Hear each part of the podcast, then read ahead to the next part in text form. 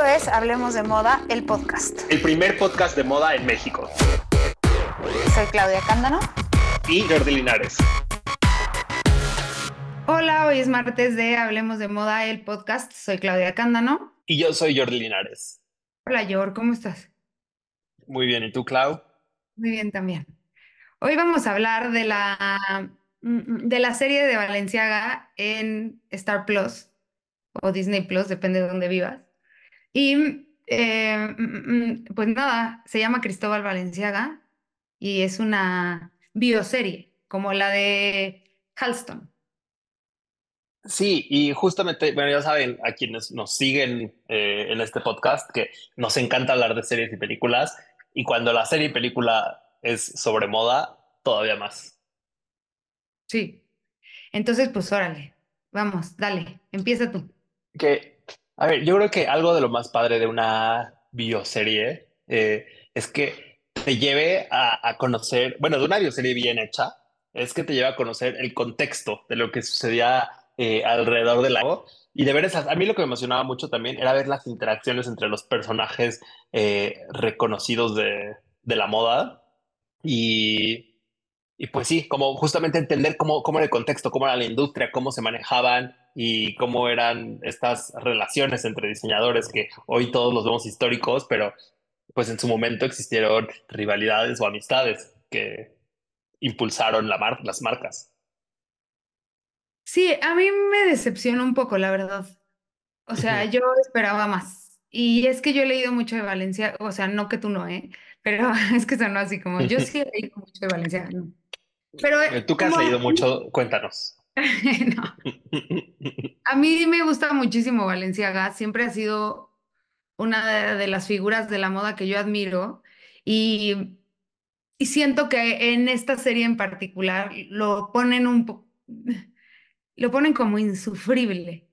Y yo he leído por ahí que, bueno, por, en muchos lados, que era un hombre muy bueno, muy entregado, sí perfeccionista, pero, pero sobre todo lo ponen como alguien que le costó mucho trabajo llegar y, y, y no fue tan fácil su llegada a París como lo ponen en la serie, ¿no? O sea, como que sí a Cristóbal Valenciaga le costó trabajo eh, el hecho de tenerse que ir de su país para llegar a París y, y establecer su, su firma ahí, ¿no? Entonces sentí por ahí un poco telenovelesca la, la serie. No estoy diciendo que está mala porque la vi, o sea, la vi gozosa, no, no estaba, ah. ya que se acabe esta serie, no, para nada. Pero sí, después regresé a ver, justo hoy antes de grabar, me puse a ver un libro que tengo y yo como que dije, hay algunos datillos ahí que no están tan accurate. Y entonces eso me dio como esa sensación de que eres geek y sabes que algo no está muy este, al punto y dices, ¡ush!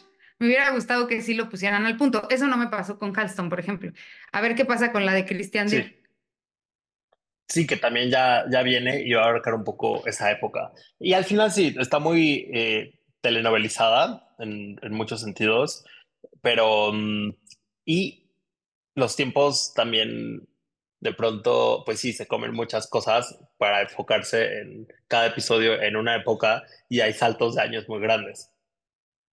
Sí, por ejemplo, hay una cosa que, que sucedió en la vida de Cristóbal Valenciaga, como el hecho de, bueno, él nunca habló de su vida personal, nunca, nunca, nunca, nunca. Entonces, que hayan puesto tan, este, como tan tan específica su vida personal, me pareció que es una parte de la dramatización, pero bueno. Cristo, cuando llegó Valenciaga a París, en la serie, uh -huh. Cristian Dior no está como en la, en, la, en la película, ¿no? O sea, como no está en la foto. Y después, más sí. adelante, lo ponen como que este, explota primer, este, después Dior que Valenciaga según los datos que yo tengo, explotó primero Dior que Valenciaga, aunque Valenciaga ya estaba establecido en París. No era el mejor, o sea, cuando Dior llegó, no uh -huh. era el momento que se muestra de Valenciaga, ¿no? Entonces, digo, igual y me falta a mí, me faltan datos, pero ese es como algo que yo tenía como muy claro de cómo fueron como los hechos los sucesos de la historia, ¿no? O sea, justo se habla de que Cristóbal Valenciaga tuvo su despunte, y eso sí lo dice un poco la serie, a partir de la guerra, no antes. Entonces, Sí. y Dior acabó la guerra y, y se fue para arriba. Entonces es como, ahí digo, creo que es parte también de la dramatización para contar la historia de la rivalidad, ¿no? Sí, también como enaltecer mucho al personaje. A mí lo que me gusta mucho es como estos periodos de tiempo en donde ves a, a Balenciaga como transversal a, a lo largo de, de tres, de tres diseñadores franceses muy icónicos, ¿no? Como cuando él llega a París, eh, Coco Chanel es eh, la gran diseñadora. Eh, después, con, durante la guerra, con el cierre de la Maison Chanel, queda como él y aparece Christian Dior, que tiene este boom en eh, en la posguerra y más adelante eh, ver un poco de Givenchy. Eso me gustó. Y es que sí, bueno, y además eso sí, eso está padre y a mí también me gusta porque justo es como esa, ese momento, es muy bonito también ver como ese momento de los grandes nombres que conocemos, ¿no? O sea, que son los dueños de las casas y que son quienes las empezaron y que tienen su nombre. Está padre, eso da mucha emoción y está padre verlos juntos interactuar en un periodo de tiempo, ¿no? Sí, como la, la escena en donde están en, en la chambre sindical de la Haute Couture, que Ujú, sale, que sale el Saskia Parelli, eh, están Coco Chanel, Balenciaga, todos discutiendo sobre qué hacer al respecto de la ocupación. O sea, sí, eso, sí, eso- sí, sí da esa fantasía, ¿no? De qué cool, esto, o sea, esa junta con esos personajes, qué emoción. Sí, Y es también este lado, y también me gusta cómo muestra este otro lado del diseñador, ¿no? Como que estamos acostumbrados a ver a los diseñadores en el foco y todo el tiempo siendo los protagonistas de las marcas. Y en este caso, para él lo importante, y es algún, algo que también en años después dijo este, Miuccia Prada, lo importante de la moda no son, no necesariamente son ni las modelos ni los diseñadores, es la ropa. Y entonces eso me gusta cómo lo, eso me gusta cómo lo enmarcan en, en la serie y cómo lo cuentan y cómo le, y cómo esta mm, dramatización de los desfiles, ¿no? De que, de que no veas a la cara a los clientes. Y entonces empiezas a entender cosas que igual y, y no sabías. Y eso está padrísimo. Eso sí me gusta, como ese, esos momentos de los desfiles o que había desfiles diarios para que pudieran ir las clientas a comprar. Está padrísimo, ¿no? Como que te, Sí. como tú dices, te sitúa en una época en la que no vivías, o bueno, yo no, tú tampoco, y te, obviamente, y te cuenta cómo, cómo funcionaba la moda en ese momento y en ese lugar, ¿no? Sí, justo la, la dinámica de comprar alta costura creo que eh, es muy interesante, ¿no? Esta parte Mm, de cómo era todo tan a la medida, eh, la atención al cliente tan diferente. Y otra cosa que me gusta mucho es que el, como el rol que juega el periodismo de moda en, en la serie. Eh, el, tienes que conocer a Carmel Snow porque no eres nadie si Carmel Snow no te conoce. Y, y creo que después queda más claro. Aquí solo, al principio lo manejan solo como este personaje de influencia, ¿no? De necesitas estar en los medios y que se hable de ti para eh, que la gente quiera comprarte y también para validar los precios. Y después, cuando aparece Christian Dior, creo que se empieza, empieza más esta construcción del marketing de moda, que también él se empieza, lo empiezan a construir como persona, como personaje, eh, que en la serie reflejan como que le parecía a Valenciaga ridículo que hubiera tantas fotos del señor Dior. Sí, y como él, y como yo tenía esta percepción de que Christian Dior era también un personaje más sobrio y más tímido y, y menos, este, o sea, que sí era muy mediático, pero no, pero no tan extrovertido, ¿no? Y cuando le presentan a Christian Dior a Valenciaga y le dicen, es un tipo tímido, me dio mucha risa que dice, ah, eso es ser tímido y él está haciendo sus relaciones públicas con todo el mundo y tal. Entonces eso también está padre, como entender que para, y lo dicen por ahí en un momento de la serie, que, bueno, la socia de Cristóbal Valenciaga, la española, le dice, solo, Christian Dior solo hace una cosa mejor que tú, comunicar. Y claro, porque si tienes una marca y no la comunicas como, o sea, de forma correcta o no la comunicas bien o no eres cercano, también te dan esta, esta sensación de la, de la poca cercanía que tenía Cristóbal Valenciaga con sus clientas y con la gente, ¿no? Y entonces, que Cristian Dior sí la tenía. Entonces, te da, eh, o sea, como otra enseñanza ahí de aguas, ¿no? O sea, y me hizo pensar en cómo se maneja, este, Demna, Demna, nunca puedo decir, este, cómo también es súper desaparecido, ¿no? O sea, como es mediático porque justo hace mucho marketing de moda y tal, pero su persona no está allá afuera todo el tiempo. Entonces también es como ese, o Margela incluso, ¿no? Que siempre están como tras bambalinas y no, y no les gusta que se les vea como la figura de la casa. Sí, 100%. Eh, y a mí me ponía a pensar, por ejemplo, eh, era al final también el señor Valenciaga hacía cosas que eran como disruptivas para la época, ¿no? Y entonces manejaba unas siluetas que no siempre eran muy bien comprendidas. Eh, yo creo que aquí no se vio en, en esta serie, no hablaron de un elemento que para mí es como de estos muy estudiados de Valenciaga, que es como el cuello de florero, ¿no? Estos, estos nucas que tenía muy Valenciaga, que en su momento cuando se presentaron, la gente como que no las entendía y ahí es donde yo encuentro los paralelismos con el Valenciaga de hoy un poco, porque siempre me cuestiono, la gente se les hace muy fácil escribir, Cristóbal Valenciaga se muere si, si viera lo que están haciendo con su marca hoy.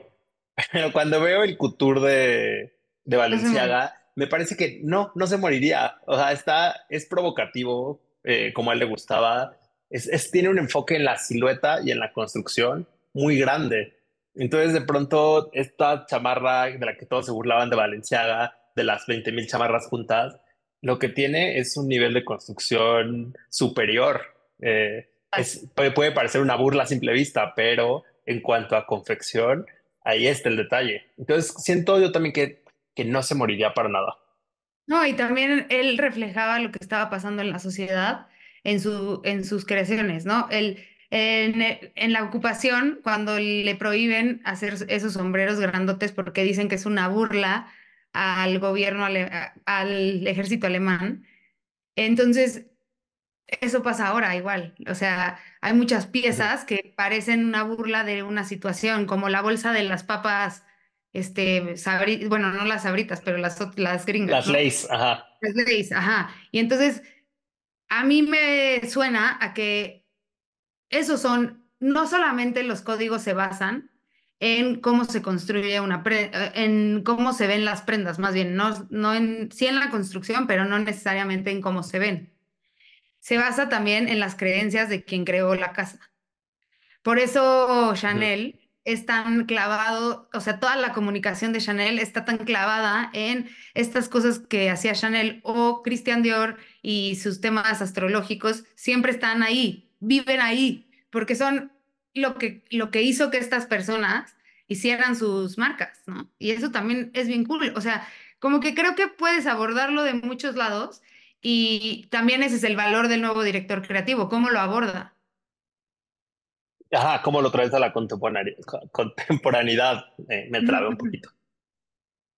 Está bien, nos hemos trabado en palabras este, en este podcast. Eh, en este podcast. Eh, y por eh, otra, otro detalle importante, creo que es la llegada del preta por té, ¿no? Y como, ¿cómo le parece algo terrible a, Valenciaga hacer preta por té? Porque, él, pues sí, lo que conoce es el trabajo dedicado para cada pieza y era de lo que se enorgullecía, de que tanto él como su equipo de costureras tenía una atención al detalle eh, superior, que hasta lo dice Dior, que dice como todos somos...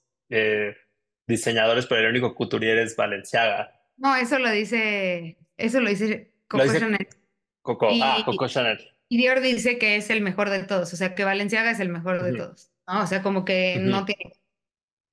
Sí, es que es padrísimo también ese momento en el que el socio va a buscar a Chanel para ver si, si está invirtiendo bien su dinero con, con Valenciaga y ella le dice, ¿ves esas pinzas que, se, que Valenciaga hace en la espalda? Son para que se les esconda la joroba a las personas que tienen joroba, por eso te ves derecho, no sé qué. Y le empieza a explicar la prenda, después de haberse burlado de Valenciaga en público, pero le dice, sinceramente, este señor es, es top. O sea, y entonces ahí es donde yo entiendo por qué ¿Por qué a Valenciaga le pesa el, el preta-porter? Porque piensa, se pierde como esta, mm, este, este, eh, ¿cómo Esta magia que él sabía hacer, ¿no? Era... y esta, y la parte de concentrarte en los detalles, eh, la atención a cada detalle de cada prenda, que eso no lo puedes hacer si haces preta por té, ¿no? Y cómo le cuesta trabajo dar el paso a hacer un perfume porque él piensa, esto es una casa de moda. Y claro, trae una educación de una mamá costurera que le está diciendo, es que si no, no está bien cosida tu ropa, olvídate, ¿no? Como eso también es parte de, del, siento, ¿no? Como del, del, la lucha para este, hacer una producción en serie. Sí, y, y ya por, o sea, y por último, creo que otro de los detalles que llama mucho mi atención es la relación con Givenchy, eh, que justo aparece en este momento en el que está- él está empezando, pero pues también él tiene su propio impulso, o sea, no, no es que venga de Valenciaga, él ya eh, viene con, sí, con cierto impulso, pero cuando conoce a Valenciaga, eh, le reafirma su admiración por él y él lo empieza a ayudar. Entonces le manda costureras de su propio atelier para que le enseñen a las de Givenchy cómo hacer las cosas perfectas, eh, como que sí le da este push y en la serie retratan que es él el que, el que manda a Audrey Hepburn con él. Y sabemos que la relación de Givenchy y Audrey Hepburn fue histórica, se hicieron mejores amigos para toda la vida. Sí, ahí también tengo, según yo, eso, o sea, está padrísimo. O sea, eh, me gusta más creer esa historia que la historia que yo sé, pero Porque según esto, Audrey Hepburn llega con, Given- con Givenchy gracias a, sus, a Hollywood, ¿no? O sea, no llega por Hollywood hacia a él para que le haga un, un vestido. Pero bueno, no sé cuáles son los datos más correctos, ¿no? Y al final estamos todos con, o sea, toda esta historia se está contando a través de los ojos de alguien más, según yo, no de, no de, no de ellos, ¿no? Y. Pero sí me gusta mucho que comenten eso, porque hay muchas cosas que hacen que, que, o sea, que discuten Givenchy con Balenciaga y llegan a prendas que ambos hacen, como los sacos, los cocoon, los sacos cocoon, que son como súper grandes y que también se ven en Givenchy y que son un, son como una prenda muy de, muy, este muy característica de los años 60, de los 50 altos y 60, y como muchos de los diseñadores que despuntan en los años 60 trabajaron con Balenciaga, o sea, Givenchy, eh, Courrèges y... mm. Ay, se me acaba de ir. Ahorita te voy a decir quién. Pero Sí. eso también está padre, como tener estas referencias de, de cómo unos le van dejando el legado a otros, aunque hagan otra marca y no trabajen en su marca, ¿no? Eso está bien padre. Sí, 100%. Y me encanta que hayas decidido hacer la serie sobre Cristóbal Valenciaga, porque Ajá, siento que ahorita como marca es una marca de mucho hype, ¿no? Y mucha gente la conoce, pero no saben el origen, o sea, no, no saben lo que en verdad representa. Siento que es muy común que en el imaginario de la gente que no está metida en moda, pues sepan que existió Coco Chanel o que existió Christian Dior, que son casas francesas y que tienen muchos años eh, siendo como eh, mástiles en la moda, pero de Cristóbal Valenciaga a veces la gente sabe muy poco. O sea, yo he llegado a escuchar hasta eh, en viajes de prensa de periodistas que dicen como de, no sabía que Valenciaga era española. Y es como, sí, pues, fuerte, ¿no? ¿cómo? Ajá, sí, así me parece muy fuerte. Ah, y también hacen un, un momento en la serie que me parece muy representativo del- de cómo ven los franceses la moda, que dicen que pelucean que Cristóbal Valenciaga traiga telas de España en, la, gue- en, en el momento de la ocupación de los alemanes en París, que, ha- que hagan como todos estos comentarios como de, ¡ay, qué chistosos! Los españoles creen que hacen moda. Y por otro lado, los mismos franceses dicen, este señor es el mejor couturier que el mundo vio. O sea, no hay sí, nadie como él, ¿no? Entonces eso, y no es francés, es español. Eso me encanta, como que esa parte de la serie me parece como muy importante porque si es así, todavía, ¿a poco no? 100%. Eh, creo que ahorita está sucediendo eso, ¿no? Como que, que tenemos a los más top son belgas. Ajá, ajá, ajá, Ah, ya, ya, ya vi quién más. Paco Rabanne también trabajó con, con, con Valenciaga. Ah, con Oscar de la Renta. Emanuel Ungaro y Oscar de la Renta.